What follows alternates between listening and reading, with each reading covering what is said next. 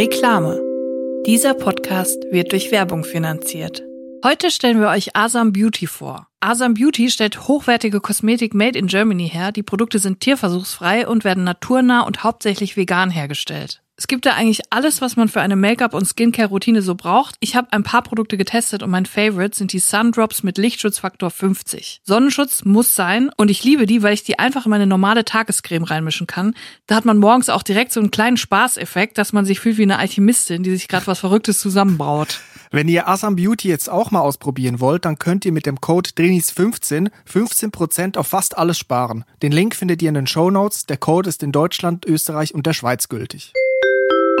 Reklame Ende.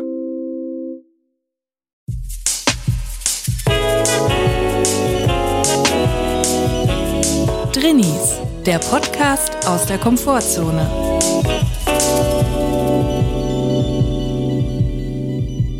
Hallo und herzlich willkommen zur 40. Folge Drinnies. Zum 40. Mal sage ich jetzt oder wir sagen, wir hoffen, es geht euch gut und wenn nicht, ist auch okay. Chris, was löst das in dir aus? 40 Folgen Drinnies. Eigentlich immer noch dasselbe wie am Anfang. Nervosität bei jeder Aufnahme. und es ist auch Wahnsinn, wenn man denkt, dass die Leute Podcasts hören, auch diesen Podcast zum Einschlafen in der Mittagspause vorm Bewerbungsgespräch zum Runterkommen Mhm. und ich dabei aber nervös bin und du auch. Ja. Also es ist ein Riesengefälle zwischen den Leuten, die den Podcast machen und den Leuten, die den Podcast hören. Aber Ja. da sind wir auch professionell. Da Natürlich. sind wir professionell, aber wir machen den Leuten auch nichts vor. Wir können ruhig sagen, dass wir auch nervös, also dass wir sehr nervös sind eigentlich, wenn Ja. wir aufnehmen, weil wir wollen natürlich auch äh, alles richtig machen. Und das beruhigt vielleicht andere Leute auch, wenn sie hören, okay, die machen zwar einen mega coolen Eindruck, aber die sind auch nervös. naja, mega cool, will ich jetzt nicht Ich weiß sagen. nicht, ob das irgendjemand denkt. Wahrscheinlich wissen auch alle, dass wir nervös sind, weil sie es hören. Aber gut, ja, jetzt haben wir schon 40 Folgen. Ich finde das ganz verrückt. Und ich habe auch darüber nachgedacht. So jetzt um die Zeit vor einem Jahr haben wir uns ähm, das erste Mal ist uns so der Gedanke gekommen, diesen Podcast zu machen und haben wir so Ideen gesammelt und so ein erstes Konzept geschrieben. Naja, die Idee hatten wir schon länger. Aber vom Jahr Ja. haben wir gesagt, jetzt komm, gehen wir das mal Genau. an. Dann ist es plötzlich so was Richtiges geworden, indem wir es einfach aufgeschrieben haben und ein Konzept geschrieben haben und ein Foto von uns drauf gemacht haben. Es war plötzlich so was Offizielles. Vielleicht hören die Leute auch den Podcast, weil sie sich von ihrer eigenen Nervosität ablenken wollen, weil sie merken, dass wir auch nervös sind, so wie man Trash-TV guckt.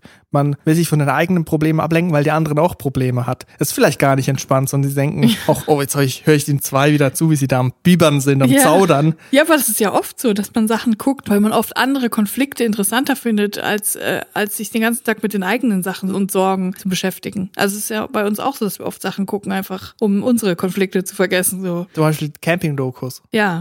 Oder es ist halt viel cooler, wenn äh, Kader Loth und André Mangold sich streiten, als wenn wir uns den ganzen Tag mit unserem Streit beschäftigen.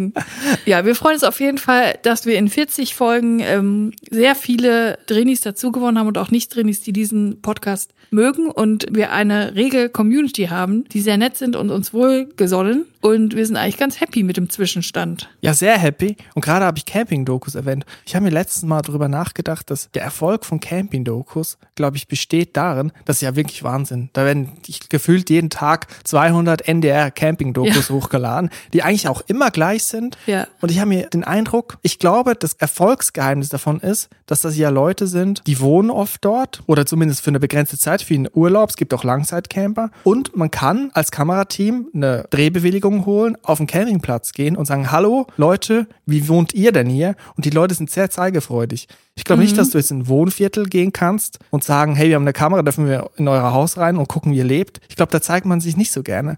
Aber ich glaube, da sieht man so einen Einblick in andere Leben und sie sind sehr zeigefreudig und ich glaube, deswegen ist das auch so beliebt. Und weil das Kamerateam dann auch auf dem Campingplatz übernachten darf.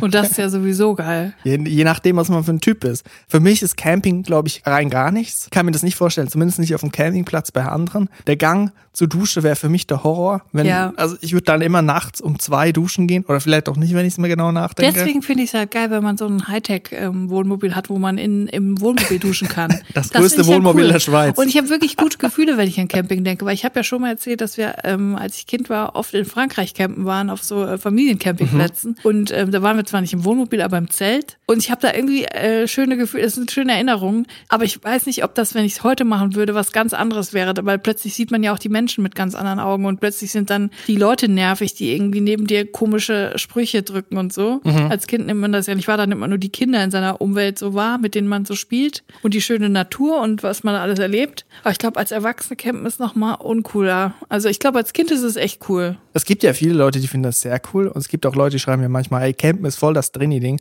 Da würde ich sagen, für mich als Drini ist das überhaupt nicht äh, mein Ding. Weil wenn ich mir vorstelle, ich komme raus und das Erste, was ich sehe, sind andere Leute, die auch aus dem Mit einer Campingwagen rauskommen. Klopapierrolle in der Hand. Es ist halt was anderes, wenn man illegal im Naturschutzgebiet campt, ne, wo niemand ist, Ja. weil es illegal ist. Ja. Dann kann ich mir das schon vorstellen. Ja. Geht doch alle mal illegal campen. Das ist doch wirklich super. Nee, ich glaube, alleine campen ist schon cool. Aber dann, sobald du an so einem ähm, riesen Campingplatz bist, wo so sieben Millionen Leute sind, mega anstrengend, mega nah alle aneinander und so. Da finde ich es aber schon fast wieder gut, wenn wirklich sieben Millionen Leute da sind, da geht man dann wieder unter in der anonymen Masse. Das gefällt mir dann wieder. Das ist so ein bisschen wie Großstadt, wo scheißegal ist, ob man jetzt in der verpissten Boxershorts einkaufen geht oder im Anzug. Interessiert niemanden. Ja, wirklich. Auf dem Dorf, wo wir beide aufgewachsen sind, da wäre das dann zwei Monate das Gespräch. Da würde es dann heißen, dass der eine, das ist der Sommer, Sommer Junior, der ist letztens hier mit der Jogginghose einkaufen Ich möchte gegangen. aber kurz klarstellen, dass Chris nicht mit einer verpissten Boxershort einkaufen geht. Nein, aber besonders während Karneval sieht man solche Sachen. Ja, das Und auf dem stimmt. Dorf, glaube ich, wäre das nicht möglich, zumindest dort, wo ich herkomme. Das stimmt. Aber apropos Urlaubsmöglichkeiten, noch ein anderes Thema. Ich habe darüber nachgedacht. Es gibt ja Leute, die haben ein Hausboot. Es gibt auch Leute, die kaufen ein Hausboot und renovieren das. Ich finde das total wack. Aber was ich vorschlagen möchte, was cooler ist, ein U-Boot zum Hausboot umfunktionieren und dann im U-Boot quasi Urlaub machen. Das wäre doch voll geil, wenn wenn es jetzt nicht, es ist ja total irgendwie en vogue, wenn Leute um die 30 dann sich ein kleines Bötchen zulegen und dann irgendwie auf dem Wannsee rum. Oder ein Van und dann den Ja, umbauen. umbauen. Vanlife Hashtag Vanlife. Vanlife Diaries. und also ich finde, neue Trend soll es werden, ein U-Boot umzubauen. Ja. So richtig Hügge, innen Ja. drin so richtig Hügge. Ein UdS ist ja Atom-U-Boot aus dem Kalten Krieg und dann aber schön Hügge hin in. Genau, und kaufst dann irgendeinem Kriegsverbrecher ein altes U-Boot und dann machst du das aber schön, damit er so ein schöner, da wird dann ein kreativer ähm, Treffpunkt für junge, kreative Männer mit Bart und Kappe, die bei Viva Con Agua ein Praktikum gemacht haben. Und das finde ich, das sollte das nächste Projekt von uns sein. Wir machen ein Drini-U-Boot. Und dann ist so wirklich so samstags äh, im August, Chris, es ist so schönes Wetter, wollen wir rausfahren mit unserem Boot? Ja, machen wir. Und dann ab ins U-Boot und dann schön zwei, drei Stunden unterm Wannsee durch. Stell dir vor, es gibt ja Leute, die wohnen auch auf dem Hausboot. Ja. Bekannteste Gruppe, die Kelly Family, die Ja. das mal gemacht hat. Aber es gibt ja auch Leute, zum Beispiel in Amsterdam sieht man das teilweise, wenn man da als Tourist unterwegs ist, Leute, Ja. die auf dem Hausboot wohnen. Ja, aber in Amsterdam sind es ja wirklich wenigstens Hausboote. Ja. Bei den Kellys war es ja einfach nur ein Boot. ja. Das war ja noch nicht mal ein Haus. Ja. Das war einfach nur ein Boot. Aber man könnte ja auch dauerhaft auf dem Haus U-Boot wohnen. Und wenn es Ja. dann klingelt, Paket, BootInnen kommen, einfach abtauchen. Unter Seegang. Nur diese kleine, diese kleine Luke guckt die ganze Zeit raus. Das finde ich eigentlich perfekt. Warum haben wir noch kein U-Boot? Wie teuer ist ein U-Boot? Können wir uns das leisten? Ich habe da kein Gespür. Ich weiß nicht, was man da rechnen muss. 100.000? Eine Million? So viel? Zwei Millionen? Also ein Boot kriegst du doch 20.000? schon irgendwie für 10.000 Euro, oder? Ich glaube, es kommt auch darauf an, wie der Zustand ist. Ich glaube, ich, im Atlantik liegen schon noch ein paar U-Boots von früher rum. da, ich glaube, da, wenn man die bergen würde, wäre es günstiger. Meinst du, es gibt auch so luxussanierte U-Boote, die dann mega teuer sind von so Immobilienhaien? Die dann so Beyoncé mietet, wenn sie Geburtstag hat 20 Quadratmeter für 4 Millionen Euro. und dann vor Nizza anlegt. Lass Beyoncé in Ruhe. ja, klar. Die hat das verdient, sie ist 40 geworden. Aber das wollte ich jetzt gar nicht sagen. Ich finde, das U-Boot sollte das neue Hausboot werden. Das ist für mich das Hausboot für Drinis, ist das U-Boot. Schöne Eiswürfelmaschine installiert. Richtig. Vielleicht ein Jacuzzi. Ja. Ich kann mal ganze Kreuzfahrten auf riesigen U-Booten machen. Statt auf der AIDA bist du dann im U-Boot. AUDA. AUDA Kara. Ist es im U-Boot kalt oder warm? Also in den, diesen U-Boot-Filmen, ne, so Zweiter Weltkrieg oder so, Mhm. Kalter Krieg, haben die immer so Pullis an, aber sie schwitzen auch immer. Oder sind die so ein Tanktops? Ist es da warm Das oder ist eine kalt? gute Frage. Unter Aber ich Wasser ist es auch, kalt. Also generell von innenarchitektonischer Sicht muss ich sagen, sehr kühl eingerichtet. also die hätten sich das schon dafür, dass die da äh, Wochen oder Monate, ich weiß gar nicht, wie lange waren die da im Krieg unter Wasser? Lange? Ja, sehr lange. Äh, hätten sie sich auch ein bisschen Hügge einrichten können, oder? Mehr Sandfarben. Die fehlen. Beige. Sandfarben, Gedeckte, leichte Terrakotta-Töne. Köln Influencer-Style. ja, ein bisschen mehr Textilien, Vorhänge auch mal äh, installieren im U-Boot. Alles in beige. Sogar Geburtstagstorte des Kindes. Also in beige. Ah, mit, der, mit, mit dem U-Boot Kamuschka 1. Da denk Ein beiges U-Boot. Da denke ich mir manchmal bei so Baby-Influencer, die alles in beige kleiden, auch das Kind, werden die die Nahrung des Kindes so umstellen, dass das Kind auch irgendwann beige scheißt? Ja, es kriegt nur beiges Essen, beiges Getränk, beige Getränke und das scheißt dann auch beige. Und dann scheißt das in die beige Windel, scheißt es in beige. Ton in Ton. Mein Kind scheißt Ton in Ton. Ich habe lange überlegt, wie kommt das überhaupt, warum alle InfluencerInnen, vor allem in Köln, aber auch generell, diesen, diesen Beige-Hype. Und dann ist mir klar geworden, das kommt natürlich von Kim Kardashian, von Skims. Die hat ja diese Erdtöne äh, rausgebracht und dann war es ja mega der Hype und das ist einfach viel zu spät nach Deutschland geschwappt. Ich habe den Eindruck, weil die einfach innerlich schon Rentner sind. Also ich Ja. muss da immer an die Rentner, an den Rentnertarn, an der ja. Rentnercamouflage denken. Die sind nämlich genauso spießig. Es ist so. Es ist so. Die sind spießig, die Leute. Die würden sich kein U-Boot kaufen. Nee, die würden sich kein U-Boot kaufen und das auch nicht Hügel gestalten. Du musst dir vorstellen, wenn es dann an der Tür klingelt, im U-Boot und es dir nicht passt, dann kannst du ein Torpedo abfeuern. Ich habe auch noch eine Frage, wo ist denn überhaupt die Klingel?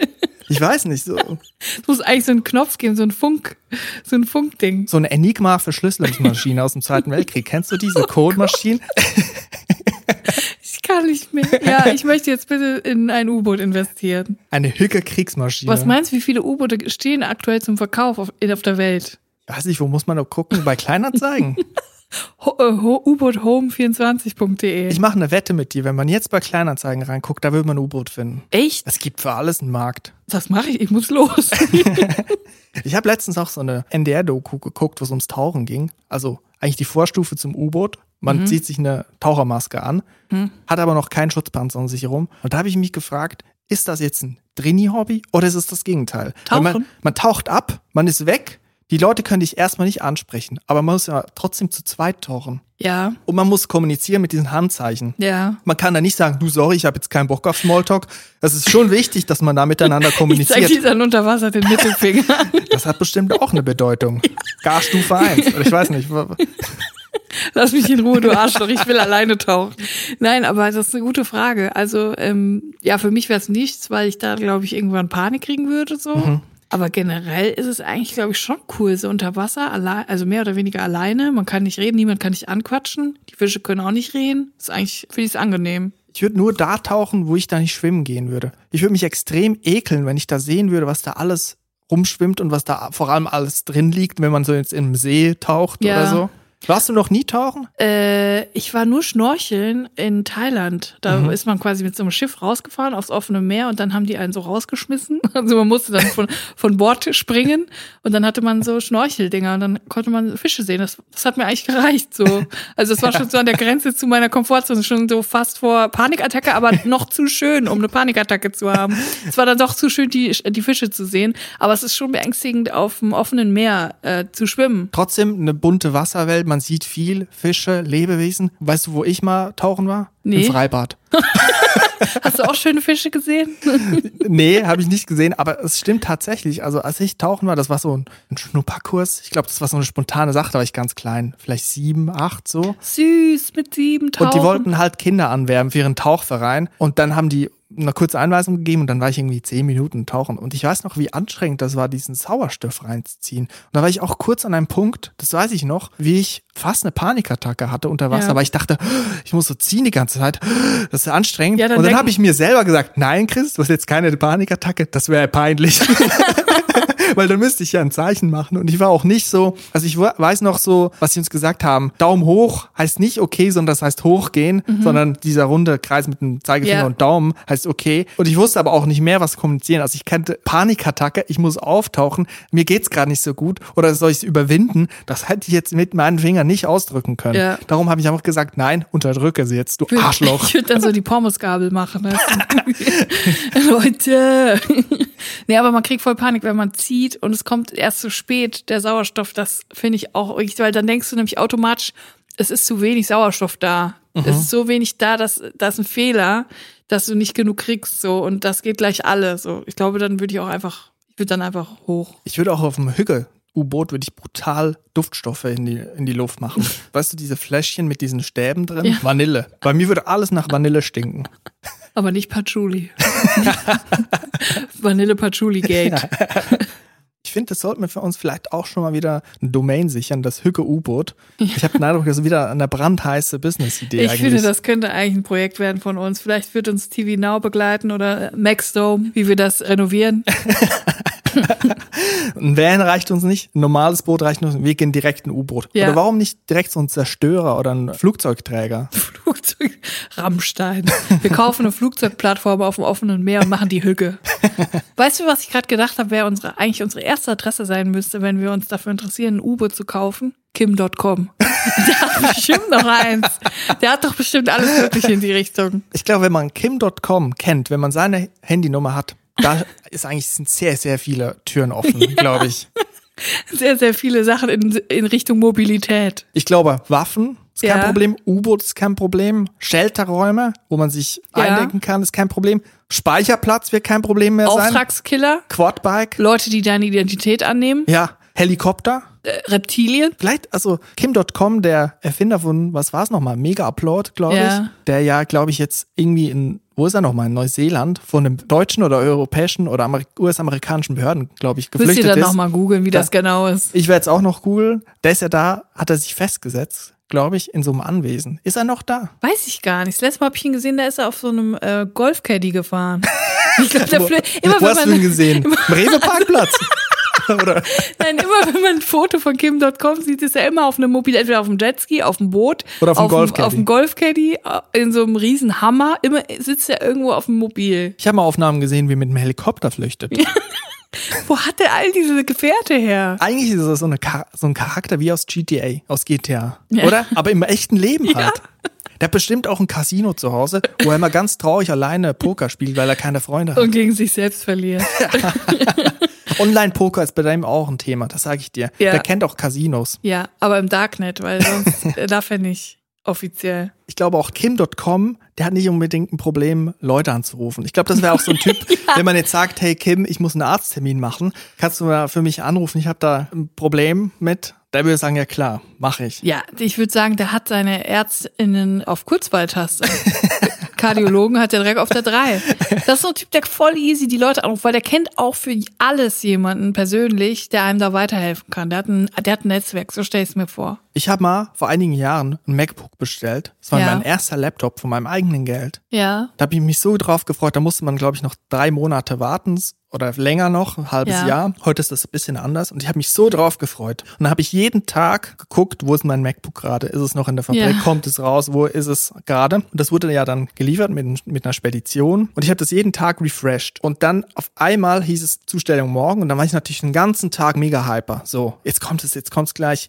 Und es ist dann erstmal nicht gekommen, weil ich plötzlich gesehen habe, es wurde von einer anderen Person angenommen. Und zwar stand dann noch dazu ein Geschäft. Und ich Oha. habe das Geschäft gekannt, weil es ein sehr großer Elektronikfachhandel ist in der Schweiz. Ein Hä? Online-Versandhandel eigentlich. Und dann habe ich so gedacht, das ist doch mein MacBook. Warum ist das jetzt plötzlich da gelandet? Meine einzige Erklärung war dann, ja, die haben wahrscheinlich ein Paket voll MacBooks ausgeliefert und meins war wohl da drin und die haben das angenommen. Als Verkaufsware. Die haben wahrscheinlich gedacht, es gehört dazu. Der, die Person, die das ausgeliefert hat, hat es fälschlicherweise dazugelegt zu ihren bestellten MacBooks, die sie dann weiterverkaufen. Und meins war dann dabei. Und das hieß für mich natürlich, und da kommt die Klammer zu Kim.com, dass man da anrufen muss bei der Spedition. Und du kennst Oh es Gott. vielleicht, bei der Spedition anrufen, also so große Paketzulieferdienste. Ja. Das ist erstmal geht's darum, die Leute abzuwimmeln, Ja. in sie in Warteschleifen zu fädeln und da kommt man nie mehr raus. Und Ja. das wusste ich und ich hatte keinen Bock. Ich habe mich nicht getraut, da anzurufen mit meinem Anliegen. Ich war da auch noch etwas jünger. Und wenn ich damals Kim.com gehabt hätte, hätte ich erstmal kein MacBook bestellen müssen wahrscheinlich, weil hätte ich so einen Rechner bekommen. Aber zum Glück hat mein Bruder dann für mich angerufen. Aber es war wirklich Gott der schlimmste Dank. Tag, weil es hat sich dann wirklich herausgestellt, dass die das sonst weiterverkauft hätten. Mein MacBook, was ich schon bezahlt habe, mein oh, Laptop. scheiße. Du hättest es ihm nochmal abkaufen können. Ja, ich hätte dann online das bestellen müssen. Das ist richtig scheiße. Aber ich liebe es, dass es Leute gibt, die sagen, ey, ich weiß, dir fällt es schwer, ich rufe für dich da an. Weil manchen Leuten fällt es nicht so schwer, vor allem auch für andere Leute das zu machen. Und ich hatte dasselbe Problem. Ich hatte das schon so oft, dass ich mich nicht getraut habe, irgendwo anzurufen. Das Ganze hat seinen Höhepunkt erreicht, als ich bei diesem Discounter, von dem ich ja schon mal erzählt habe, habe ich ja mal gearbeitet. Und es war wirklich, es waren beschissene Arbeitsbedingungen. Äh, Die Leute waren nicht nett zu mir. Es war einfach schrecklich. Es war ein unheimlicher Druck. Auf Geschwindigkeit muss man arbeiten. Irgendwann war es so, dass ich vor jeder Schicht wirklich einen halben Breakdown hatte und ich wusste aber, ich muss da jetzt hin.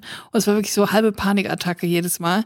Und irgendwann hatte ich auch noch einen schlechten Tag und so und ich wusste, jetzt muss ich da hin. Und eine Freundin und Kommilitonin von mir hat mich dann zur Arbeit gefahren. Und ich hatte in dem Auto vorher so eine Panikattacke, dass ich gesagt habe, ich kann das nicht machen, ich kann nicht da hingehen. Und dann standen wir schon vor dem Laden und dann hat sie einfach gesagt, so, ich rufe da jetzt an und sag, du kannst nicht kommen, du bist umgeknickt mit dem Fuß. und dann denkst ich so, okay, sowas geht. Und dann hat sie einfach da angerufen und gesagt, dass ich nicht kommen kann, weil ich einen Unfall hatte mit meinem Fuß. Und ich war einfach so erleichtert in dem Moment, weil ich hätte mich nicht getraut, irgendwas zu sagen. Ich hätte diese Schicht Ja. gemacht und ich wäre fix und alle gewesen. Aber ich bin dann tatsächlich auch nie wieder dahin gegangen. und da muss man sagen, das hätte ich vielleicht besser machen können. Da hätte ich vielleicht mal ordnungsgemäß kündigen können. Aber ich bin dann einfach nie wieder hingegangen, weil danach waren die, die waren mega sauer, dass ich halt nicht da war, was ich auch verstehe, weil die natürlich nur wenig Leute sind. Ich habe es einfach nicht geschafft in der Situation. Aber die waren dann mega sauer, dass ich nicht ähm, vorher abgesagt habe. Und dann waren die so sauer, dass ich dann noch mehr Angst hatte, zur Arbeit zu gehen. Und dann konnte ich also gar nicht mehr gehen. Dann bin ich einfach nicht mehr gegangen. Und dann dachte ich so, jetzt werden die mir bestimmt meine Kündigung schicken. Und dann kam auch ein Brief von dem Laden. Und ich dachte so, oh Gott sei Dank, endlich die Kündigung. Und dann stand da drin, sie fordern mich auf, sofort meine Arbeit wieder aufzunehmen. Du hast ja noch einen zweiten Knöchel. Oh Gott, Mit dem geht's ja. Das war wirklich unglaublich. Und da habe ich gesagt, nein, da habe ich einfach versucht, das zu ignorieren und ähm, ich habe die einfach dann geghostet. Mega schlimm, aber es ging einfach in der Situation nicht anders. Ja, guck mal, das wird mit dem Höcke-U-Boot nicht passieren. Hast du immer eine Ausrede. Kannst du immer sagen, sorry, ich kann nicht gerade auftauchen, es ist Sturm. Geht nicht. Ich muss, Das ist echt ich muss, so. muss unter Wasser es bleiben. gibt so viele Gründe, warum wir dieses U-Boot jetzt brauchen. Boah, ich habe auch immer Angst bei Telefonaten. Und zwar nicht vor dem Telefonat. Natürlich das auch. Schweiß, ganzen Tag, Stress, weil ich fünf Minuten telefonieren muss. Um 16 Uhr bin ich schon um 8 Uhr morgens nervös. Ja. Aber was ich gemerkt habe, es gibt auch einen Telefon-Nachklapp bei mir, wo ich dann telefoniert habe und dann wirklich die Freude der Erlösung habe und dann sage ich erstmal yes oh, und dann manchmal einfach auch nur Nailed it. oh, oder so manchmal auch boah war das jetzt unfreundlich das war jetzt ein richtiges Arschloch und dann zweifle ich plötzlich an mir scheiße habe ich das Telefon wirklich richtig aufgelegt Ah. Habe ich das wirklich das Telefonat beendet und dann gucke ich immer noch auf mein Handy, um zu gucken, ob ich wirklich das Telefonat beendet habe. Und das hat sich wirklich so automatisiert bei mir, dass ich immer denke, scheiße, das wäre es jetzt noch. Das wäre komplett quasi mein Telefon-Character, von dem ich immer versuche, seriös zu wirken, wäre total gebrochen dann. ist ja eigentlich ein halber Introvert-Tipp zu sagen, wenn ihr auflegt, guckt erstmal nochmal auf euer Handy, ob ihr wirklich aufgelegt habt und erst dann gebt ein Laut von euch. Das kann einem wirklich zum Verhängnis werden, wenn das alter Ego aufgelegt hat, aber nicht wirklich aufgelegt hat und plötzlich seid ihr so, oh, geil, das habe ich mal wieder richtig genäht. Übrigens auch bei Zoom-Meetings mit der Kamera ist bei mir dasselbe. Wenn ich das vorbei habe, dann mache ich reflexartig den Laptop zu, Ja, ich weil ich auch. sicher Ich sein will, auch. dass die mich nicht mehr sehen. Ja, genau. Weil dann erstmal stehe ich Ja. auf, dann sieht man, dass ich nur eine Boxershorts trage, dann schlage ich mal mir, mir selber ein, weil ich so Freude habe, dass ich es wieder geschafft habe.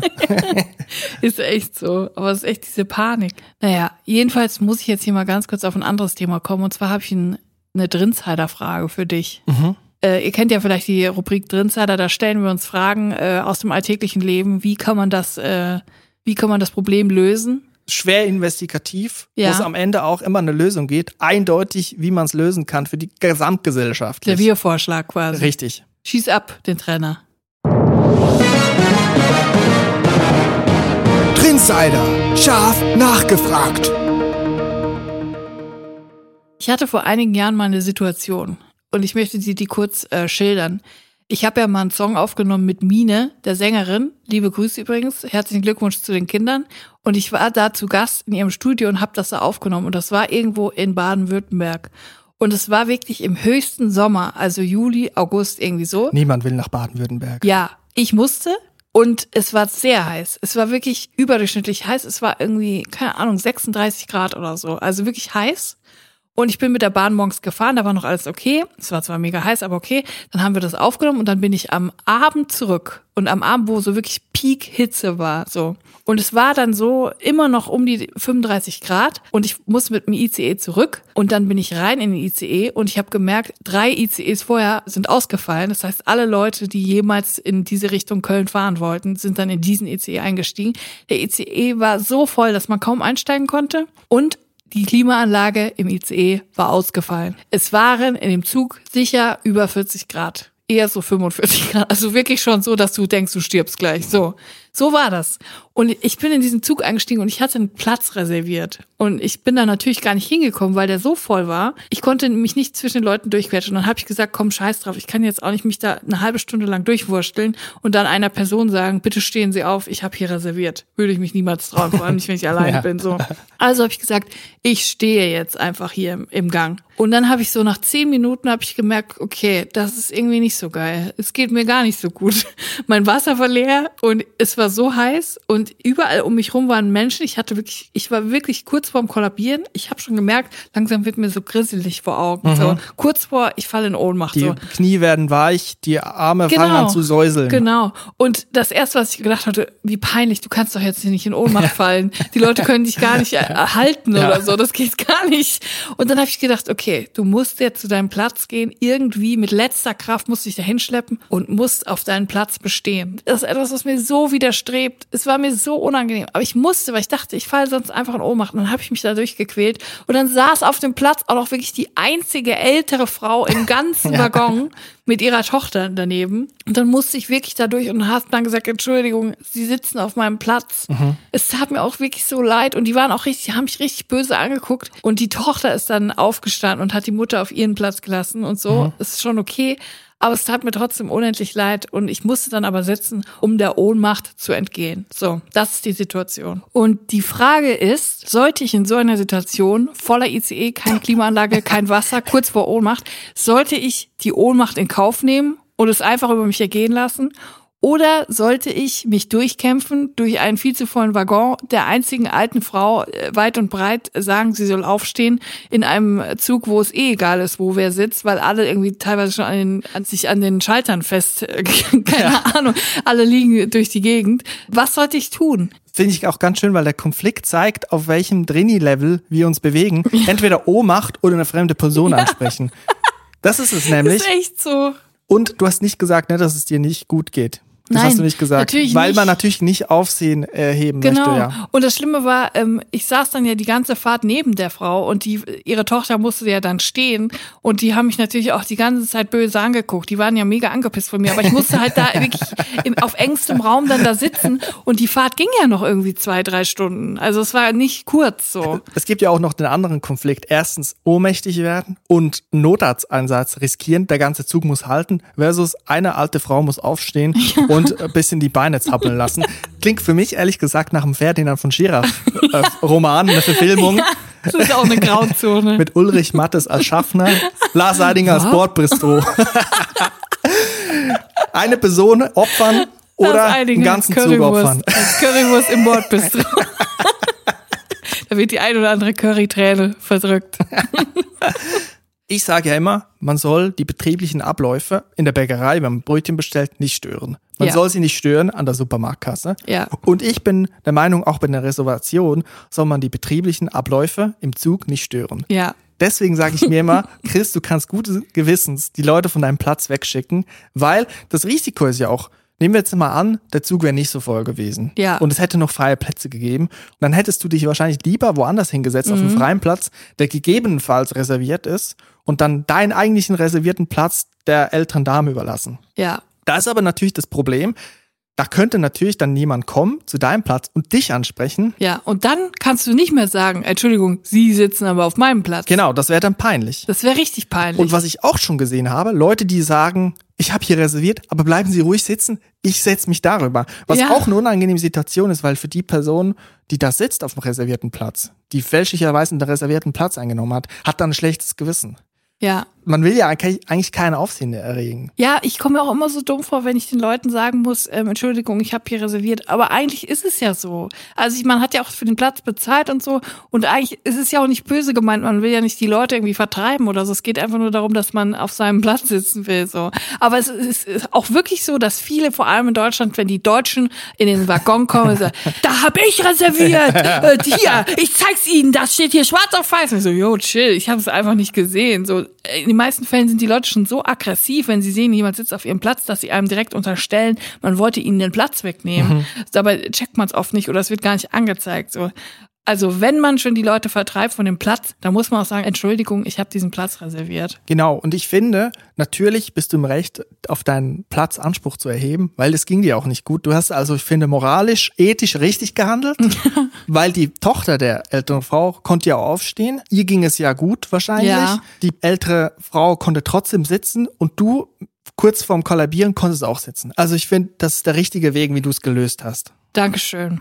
Die nächste Frage ist jetzt natürlich, wie geht man dann auf eine Person zu, die auf dem reservierten Platz sitzt? Wir wissen, okay, wenn man einen Platz reserviert hat, kann man dorthin und die Person wegschicken, aber wie macht man das? Und ich finde, du hast es richtig erklärt und es fehlt mir auch ein bisschen in Deutschland. In Deutschland hat man den Eindruck, habe ich zumindest so das Gefühl, wenn jemand auf dem Platz sitzt, der reserviert ist, will die Person was Böses, die dort sitzt. Und man selber muss sich verteidigen.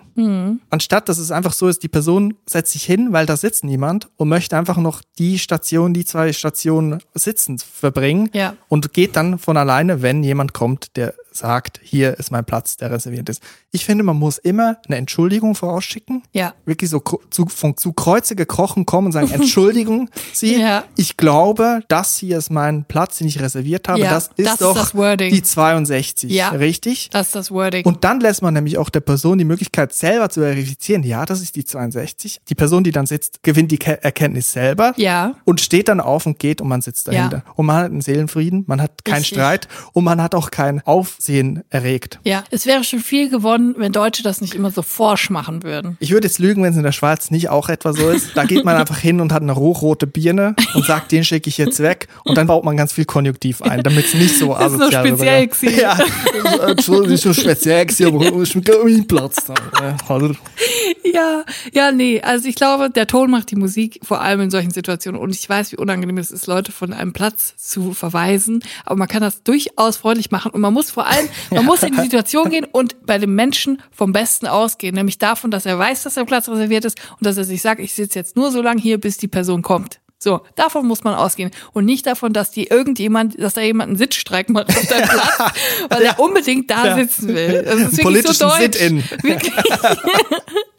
ja, das äh, finde ich gut, dass wir mal darüber geredet haben. Es ist ja auch ein Thema, was uns alle mal irgendwann äh, Das begleitet. ist sehr universell und ich sag Ja. mal so, Podcast und Bahnfragen, Das Anekdoten, an. das geht Hand in Hand.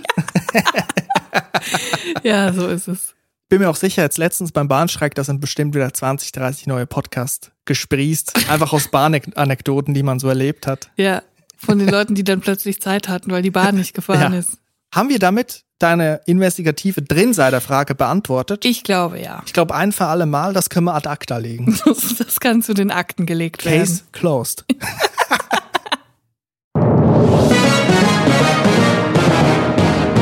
Drinsider. Scharf nachgefragt. Noch was zur Bahn. Wenn ich einen Platz reserviere, dann gucke ich ja immer, das ist auch eigentlich ein kleiner Intro-Tipp, machen wahrscheinlich die meisten Leute so, dass man direkt bei der Gepäckablage einen Platz reserviert oder am Eingang, so dass man niemand hinter sich hat. Ich mag das nämlich gar nicht, wenn ich Mhm. da meine Hausboot-Dokus gucke auf Netflix, dass mir da jemand reinklotzt. Ja, das, Das wäre mir nicht. auch peinlich, wenn das Das, jemand sieht. das ist richtig peinlich. Das Problem ist, wenn man dann an der Tür sitzt, dann kann es sein, ich bin mir nicht so ganz sicher, wie diese Sensoren funktionieren, aber ich hatte schon mal den Fall, dass dann die ganze Zeit diese elektronische Schiebetür auf und zu geht. Ja, Und das ist natürlich wirklich komplett das Gegenteil von dem, was man als Drini bei einer ja. Bahnfahrt will. Vor allem schön bei so einer Strecke wie München-Berlin. Ja, dann hört man dann auch manchmal von zwei Sitzreihen weiter vorne. Zieht aber ganz schön hier, ne? Oder manchmal so und guckt so rum. Ja. Und, und da kriegt man die Blicke dann. Und da würde man einfach nur gerne diese Tür einmal blockieren und Ja. einfach mit dem Knopf zudrücken. Und das mir, fällt mir gerade was, noch was anderes ein. Bei Aufzügen, ne? Ja, Sehr spezielle Situation. Fremde Leute auf engstem Raum. ja. Und natürlich gilt es mit allen Mitteln zu verhindern, dass irgendeine andere Person in den Aufzug kommt, in dem Ja. man gerade schon steht. Ja. Und es gibt ja diese Zu-Taste. Das Schließen-Taste. Und das ist ja eigentlich eine gute Erfindung. Man Mhm. Das kann, ist der Freund der Drinnies. genau, man kann drücken und dann, was passiert? Die Tür geht nie direkt zu. ich habe manchmal den stimmt. Eindruck, da sind auch die Drähte extra nicht angelötet. Das ist nur so ein, so ein Fidget-Button für die Leute, damit man sich so ein bisschen nervös austoben kann. Da passiert aber rein gar nichts. Ja, stimmt. Man geht rein, irgend so ein Johannes kommt mit einem Anzug angelaufen, wo man sagt, da habe ich jetzt gar keinen Bock, dass der mit einem Bluetooth-Headset die Ohren voll labert auf der 10 Sekunden Aufzugfahrt. Da drücke ich lieber mal schnell, aber es passiert nie was. Und ich bin der Meinung, die Sekunden von dem Drücken auf den Knopf der Tür geht zu Taste bis zu Johannes läuft den Gang entlang. Das sind die längsten Sekunden der Welt, bis dann die Tür zugeht. Das ist wirklich unglaublich. Da kannst du dein ganzes Leben zieht an dir vorbei und so bitte, bitte, bitte, geh zu, geh zu, geh zu, geh zu, bevor Ja. der Johannes hier mit seinem Rollkoffer reinkommt und seinem Headset. Und wirklich, das ist das Schlimmste. Und manche so richtig alte Auftrage, vor allem, ich muss wirklich sagen, in Köln gibt es viele an so Bahnhöfen, die so richtig alt sind. Und dann drückst du da drauf und dann dauert das so 40 Sekunden, bis dann mal die Tür zugeht. Das ist wirklich der absolute Drini-Horror. Vor allem in Bahnhöfen, da will man ja auch schnell wieder raus sein, aus Ja. anderen Gründen. Da will man schnell losfahren und schnell wieder raus, Ja. weil es auch einfach manchmal, gut, hat, hat ein Geschmäckler einfach durch die Luft, kann man so sagen. Aber die Aufzugfahrt beginnt nicht erst im Aufzug, sondern für mich beginnt die schon vorher. Und zwar, wenn man sieht, okay, der, der Aufzug ist da hinten und es bewegen sich schon Personen in diese Richtung, dann heißt es für mich abschätzen, Tempo anziehen, zu Fuß, überholen oder stark drosseln. Und zwar so stark drosseln, dass die Personen, die dann in den Aufzug einsteigen vor einem, nicht in die Versuchung kommen, einzufragen, möchten sie nicht auch noch ein. Das heißt, Ja. man muss wirklich, ich würde mal sagen, 25, 30, 40 Meter Und Augenkontakt Abstand. meiden. Genau. Am besten gar nicht irgendwo hingucken, vielleicht noch ein Telefonat äh, Ja. simulieren, dass man da nicht noch gefragt wird. Ja, da, die Situation habe ich aber oft. Ich will in den Aufzug rein mit einem großen Koffer und dann sehe ich plötzlich vor mir eine andere Person, die auch in den Aufzug geht. Da ist noch reichlich Platz im Aufzug, aber dann kriege ich plötzlich ein ganz wichtiges Telefonat und muss mich zur Seite wegdrehen, dass ich gar nicht mehr angeguckt werde und die Person dann leider alleine fahren muss, damit ich das nächste Mal alleine fahren kann. Habe ich schon oft gemacht. Es gibt auch die Experten, da steht man im Lift, vielleicht auch schon zu zweit. Man denkt so, ah cool, mit dem Gepäck, das passt gerade so schön. Und dann kommt jemand und sagt, ich komme jetzt auch noch rein, ne? Mit, mit drei Taschen, mit so einem Surfbrett oder einem Fahrrad. Passt und, auch noch. Und es wären einfach 15 Sekunden unangenehme meinem Fahrt. E-Bike. Man hat eine gute Ausgangslage, wo man denkt, okay, die Person, mit der, die jetzt hier noch drin ist, mit der kann ich mich arrangieren. Man hat sich abgefunden. Die 10 Sekunden, die jetzt gleich folgen werden, die unangenehmen 10 Sekunden, wo niemand was sagt und man versucht auch das eigene Schnaufen zu unterdrücken, weil es Ja. einem unangenehm für die Nase pfeift, die werden plötzlich zu unerträglichen Sekunden, weil jemand mit seinem irgendwie Mountainbike reinkommt Ja. oder mit seiner großen North Face Tasche, wo er die Sportkleidung drin hat. Duffelbag. Ja.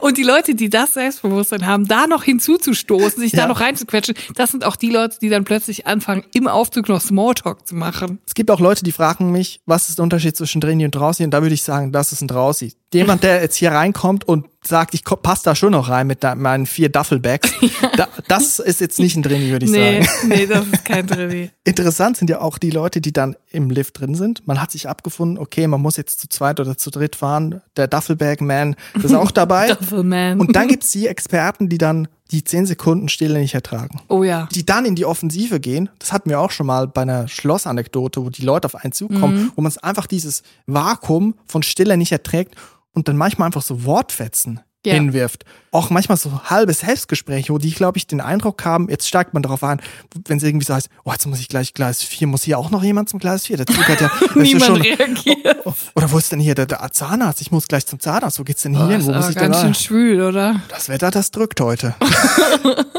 Ich verstehe es einfach nicht. Und was ich auch nicht verstehe, ist Leute, die dann im Aufzug, oft ist man ja mit einem Pärchen im Aufzug, wo man so denkt, okay, wir sind jetzt hier, ich bin hier quasi allein und dann ist noch ein Pärchen dabei. Und die meisten Leute halten sich an den Aufzugkodex, dass man einfach die 20 Sekunden Stille, die lässt man über sich ergehen und dann geht man getrennte Wege. Ja, so ist es einfach. Unkompliziert, unangenehm, aber unkompliziert. Mhm. Und manche Pärchen sind dann so, oder auch andere Leute, die zu zweit im Aufzug sind, die, äh, die wollen dann trotzdem reden, Mhm. aber die denken dann, oh, es ist noch eine Person dabei, jetzt müssen wir flüstern.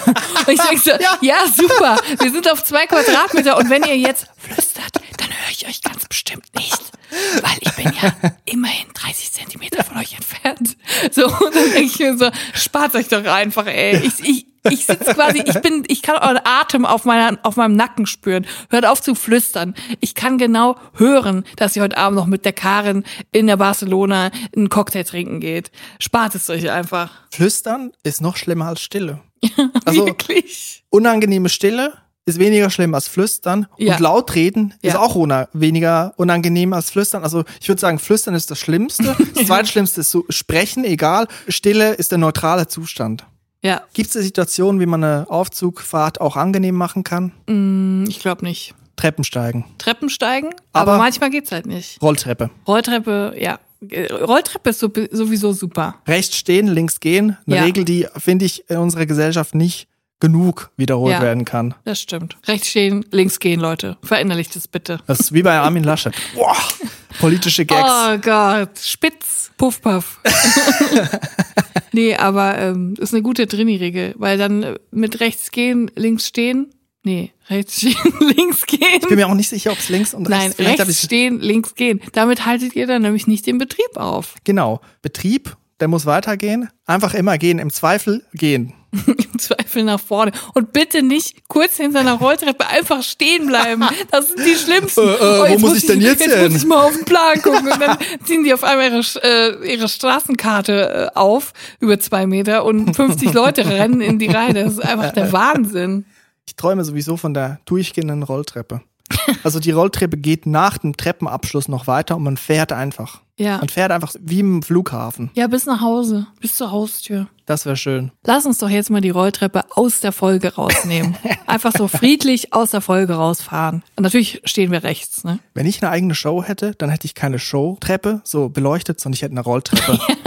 Hoch und auch wieder runter unten. Das finde ich sehr gut. ja, also Leute, das war die 40. Folge Drinis. Unfassbar. Es war sehr schön, Julia, mit dir. Es hat wieder sehr viel Spaß Das kann gemacht. ich nur zurückgeben. Und an die Leute da draußen, denen es vielleicht gefallen hat und uns seit 40 Folgen oder auch noch nicht so lange zuhören und ihr den Podcast mögt, dann könnt ihr uns gerne abonnieren. Folgt uns auf Instagram, abonniert unseren Podcast in eurer bevorzugten Podcast-App. Lasst uns vielleicht eine Bewertung da bei iTunes Podcasts. Das hilft uns immer sehr. Darüber freuen wir uns. Dazu noch eine Sache. Es gibt keinen Drinis Instagram-Kanal. Es gibt nur einen Fan-Account. Unsere Kanäle heißen Chris Sommer und Julia Becker. Das sind die einzigen, die wir verwalten. Kommt doch mal vorbei. Und falls ihr ein U-Boot habt, meldet euch. Wir kaufen es euch eventuell ab. und damit wünschen wir euch eine schöne Woche. Bleibt drin, bleibt gesund und bis zum nächsten Mal. Tschüss und auf Wiederhören. Tschüss.